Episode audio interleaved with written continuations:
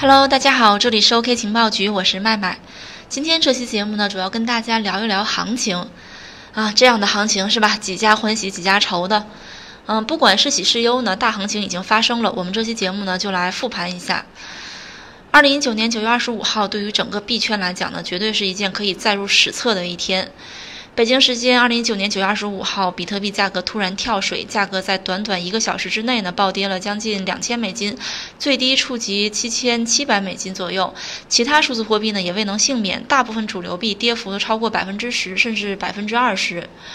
九月二十五号凌晨，这轮暴跌创下比特币近半年以来的价格新低。受这样一波行情跳水的影响呢，当天凌晨三点，短短几分钟的时间，就有价值上亿的比特币遭到爆仓。六小时内呢，BitMax 交易平台上呢有近七亿的资金被爆仓，很大的一个数额了，多军失守，战场一片狼藉。关于这次暴跌呢，市场猜测主要有以下这么两个原因。第一个呢就是恐慌砸盘，这也是一个主要的原因。市场普遍观点认为呢，对于比特币来讲，九千美金是一个关键支撑位置，价格一旦跌破了这个九千之后呢，就会出现恐慌砸盘。九月二十五号凌晨，BitMax 呃交易平台上，在比特币价格开始下跌九千美金的关键位置呢，很快就被突破了，巨额多单爆仓。这样一来呢，市场的恐慌情绪就大大加剧了。而 BitMax 交易平台上提供一百倍的杠杆，因此呢，在价格波动之初就出现了集中强平的现象。啊，这是第一个原因，恐慌砸盘也是一个最主要的原因。第二个原因呢，我们认为是算力暴跌。九月二十三号呢，比特币网络的哈希率下降了高达百分之四十。我们知道，比特币算力呢，主要来源于一些电费比较便宜的地区，像我们国家呢，一般就是在四川啊、云南、内蒙古这些地区呢，都是比特币算力的一个主要来源啊，矿场啊，大多建在这些地方。九月二十四号那天呢，四川省人民政府发布了一个通知。这个通知呢是围绕深入治理网络乱象、网络安全漏洞的。在治理活动中呢，一些互联网信息服务单位还有区块链运营企业就成为执法检查的重点对象啊。可能，呃，这样的一个通知呢，对比特币的算力产生了影响，导致算力的暴跌。历史总是惊人的相似。上一次如此惨烈的大瀑布呢，是发生在去年的十一月份，就是二零一八年的十一月份，比特币等一众数字货币经历了一轮暴跌。短短几天时间呢，比特币就从六千美金直接跌到了冰点三千五百美金。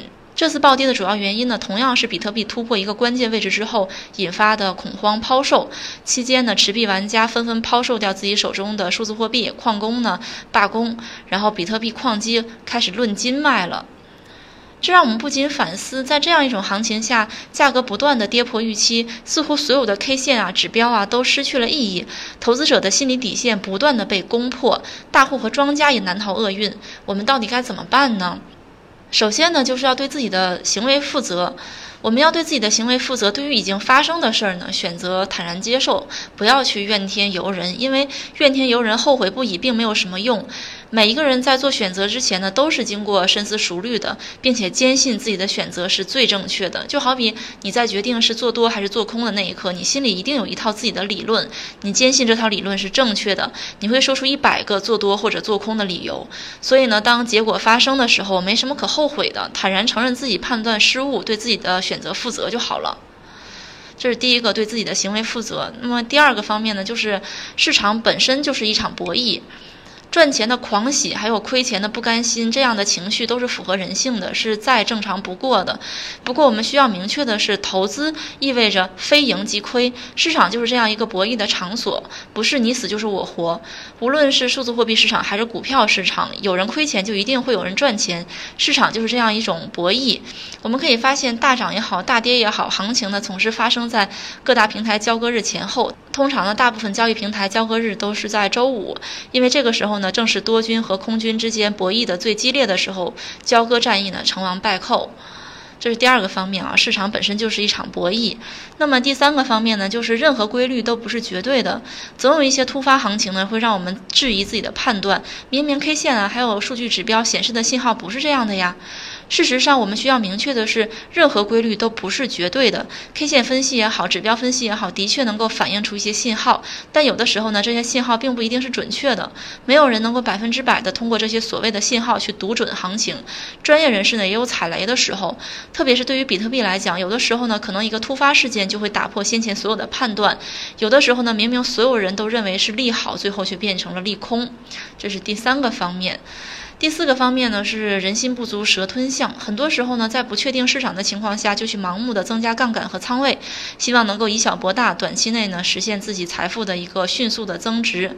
但增加杠杆意味着风险也被无限的放大，就好比 BitMax 提供一百倍的杠杆，这意味着在比特币价格发生百分之一的波动的时候呢就可能被爆仓了。尽管风险巨大，很多人还是愿意孤注一掷的去选择这样一种高杠杆，因为高杠杆意味着高回报嘛。对于比特币这种波动巨大的市场来说呢，加大杠杆这件事儿会让投资者难以掌控，投资呢也就变成了一种赌博。最后呢，我们来说一说关于抄底。我们总是会有这样一种心态，在跌下来的时候呢，想要抄底，但是在补仓的时候又犹豫了，要不要再等一等？等到行情上涨的时候呢，拍断大腿，我当时怎么没上车呀？啊，不停的后悔。还有一种现象呢，是行情上涨的时候呢，没有出货，然后想着再等一等，结果等来等去呢，却下跌了，如此循环往复。事实上呢，我们必须认清一个道理，就是谁也没有办法准确的抄到最低点，也很少概率能够在最高点的时候出货。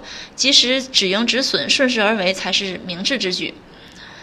最后呢，对于比特币来讲，市场普遍认为呢，现在的大跌只是暂时的，业内还是保持一种乐观的态度的。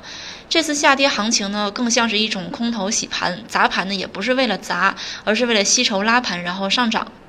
好的，今天的节目就到这里了。最后呢，麦麦想发出一个灵魂拷问，就是你会上车吗？在这样的一种行情下，欢迎添加我的微信幺七八零幺五七五八七四，和主播一起交流看法。